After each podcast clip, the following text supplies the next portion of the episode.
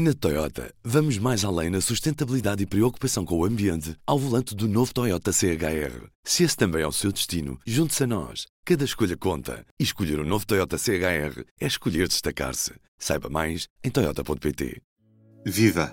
André e Tiago são duas crianças com 13 anos. Em comum, para além da idade, têm o facto de serem crianças com deficiência. Com o advento da pandemia, a situação escolar destes alunos agravou-se. Esta é a história que a jornalista Catarina Magalhães quis contar neste P24 e aqui estou eu para lhe dar este espaço e espaço a novas histórias. Vamos a isso. Catarina Magalhães. O fecho das escolas provocado pela pandemia colocou milhares de crianças e jovens em casa. André e Tiago, crianças com deficiência, viveram este período de adaptação com ainda mais desafios e limitações. No caso da telescola, muitas foram as crianças que rejeitaram contacto ou ficaram desiludidas com alguns programas.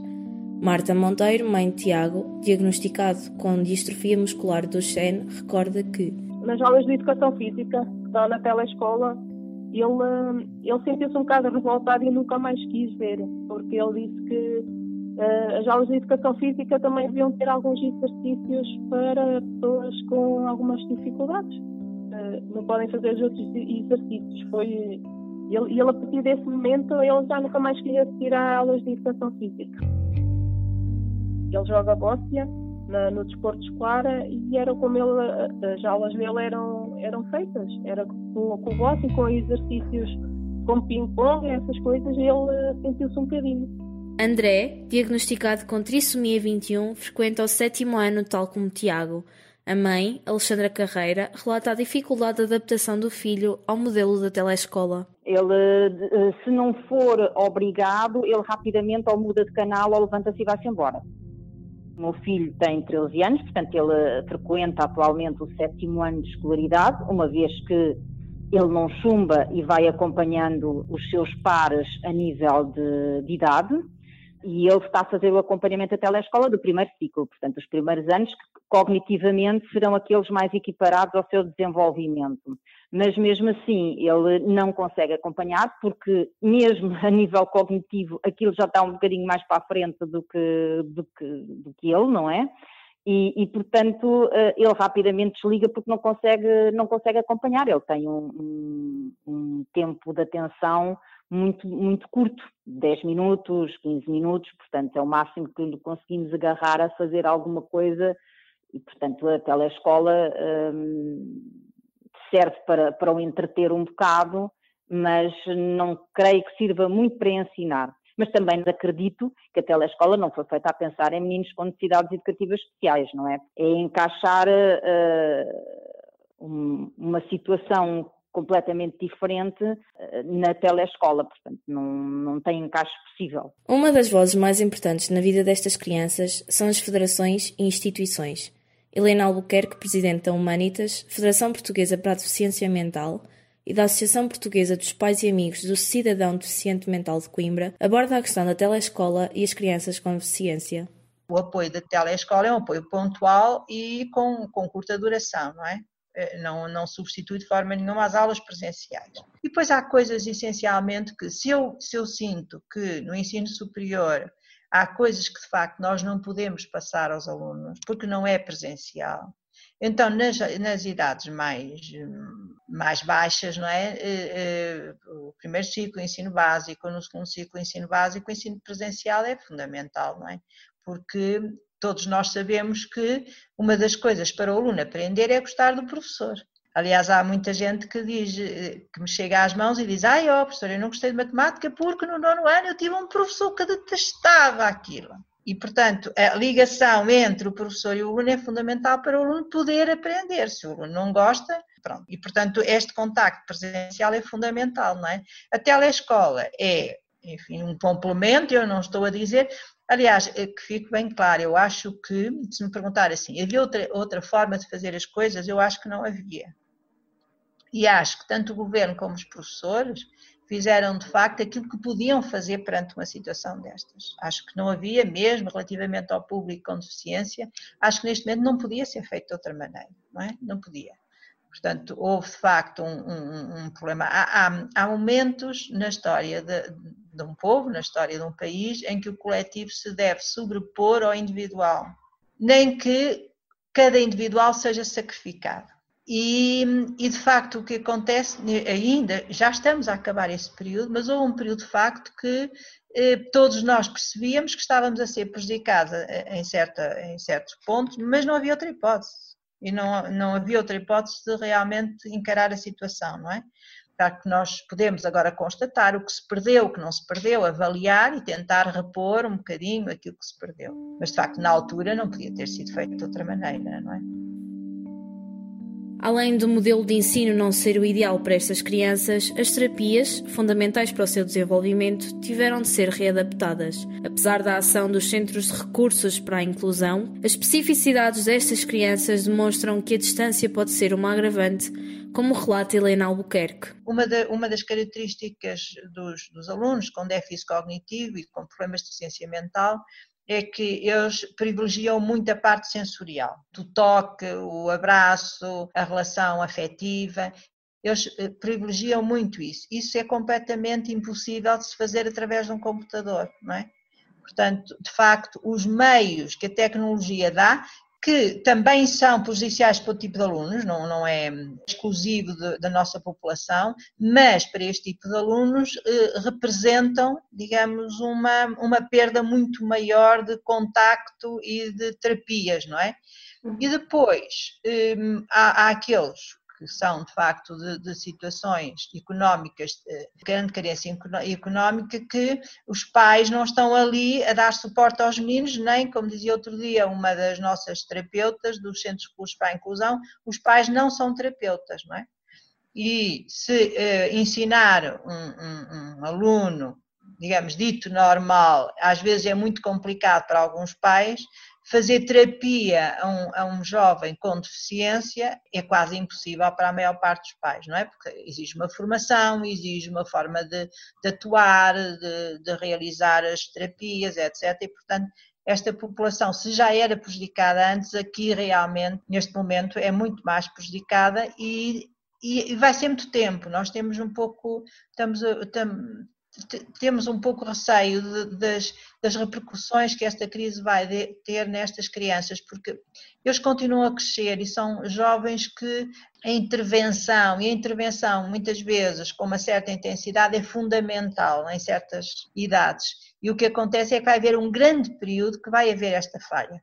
Eh, mesmo que as aulas comecem ehm, em setembro, as aulas presenciais, e que estes jovens comecem presencialmente a ter as suas terapias, a ter, eh, a ter todo um apoio que os centros de recursos lhes dão, não é? E que a escola, mesmo assim vai ser quase meio ano. E meio ano é muito na vida destas crianças, não é? É o suficiente para elas voltarem atrás eh, em muitas capacidades e mesmo perder algumas capacidades que foram adquiridas. E isto é muito, muito mau, não é? E temos grande receio um, e, e temos alguma ansiedade relativamente a essas questões. No caso de Tiago, a fisioterapeuta envia os vídeos e a mãe, que trabalha 4 horas por dia para o acompanhar, ajudou a fazer os exercícios.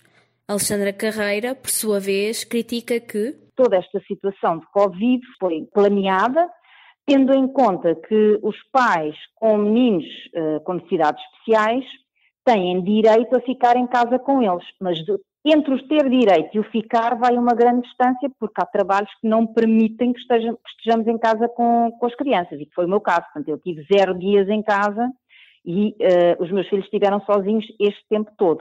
E, portanto, este exigiu que as manas, portanto, ele tem duas irmãs, uma com 15, outra com 11, fizessem esse trabalho de acompanhamento do André, porque ele, de facto, não faz nada sozinho e é muito complicado adequar uh, este tipo de situação à distância a crianças com esta tipologia, não é? Com, com, com um fenótipo tão dependente como, como ele tem. Apesar dos desafios acrescidos, a situação das crianças com deficiência antes da pandemia ainda não era a ideal, como recorda Helena Albuquerque. Há pelo menos três anos que as instituições recebem exatamente o mesmo montante, sem apreciação nem sem levantamento de casos. Isto é, enquanto que, eh, enfim, todo este percurso começou em 2008, escola inclusiva, eh, começou com um decreto-lei famoso, 2008, em que se vendia a escola inclusiva, a integração dos alunos com incapacidade dentro da escolaridade regular, um, houve realmente uma movimentação da maior parte das instituições para acabar com as escolas especiais. Posso dizer que esse uh, montante vinha sempre cortado pelo Ministério da Educação. A maior parte das vezes vinha cortado, chegava-se a cortar cerca de 50% desse montante. Portanto, já aí se via que, as, uh, o, que as, o, que as, escolas sinalizavam não era um, comparticipado, não era, não era eh, tido, o Ministério da Educação, como sendo uma realidade efetiva que eh, ele devesse atender.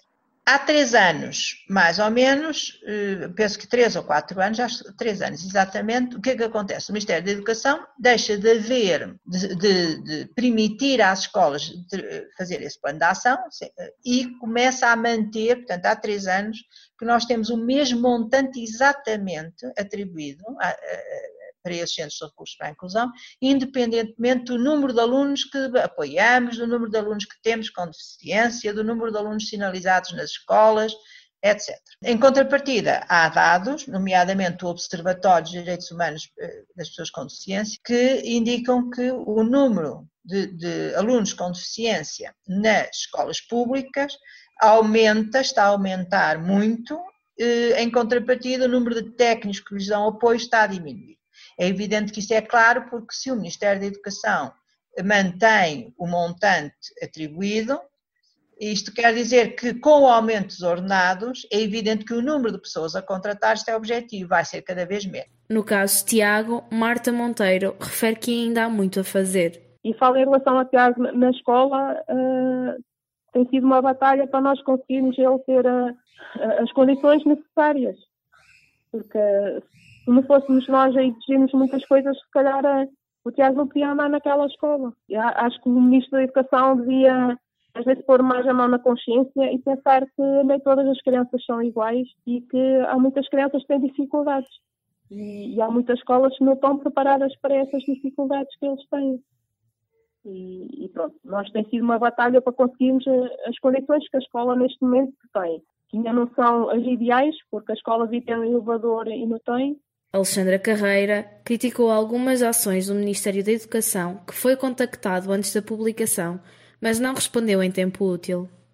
Uh, ajudava muito que quem tomasse as decisões não estivesse sentado num gabinete e pensasse que estas crianças com necessidades educativas especiais estão obrigadas a frequentar o ensino escolar obrigatório, quando, por exemplo, o meu filho tem 13 anos, não sabe ler nem escrever e tem que ir a aulas de história e de matemática e de ciências e dessas, dessas disciplinas muito complicadas, quando o que ele precisa, também precisa de aprender essas coisas, mas o plano de, de, de, de estudo está completamente desadequado às necessidades e às capacidades uh, do meu filho.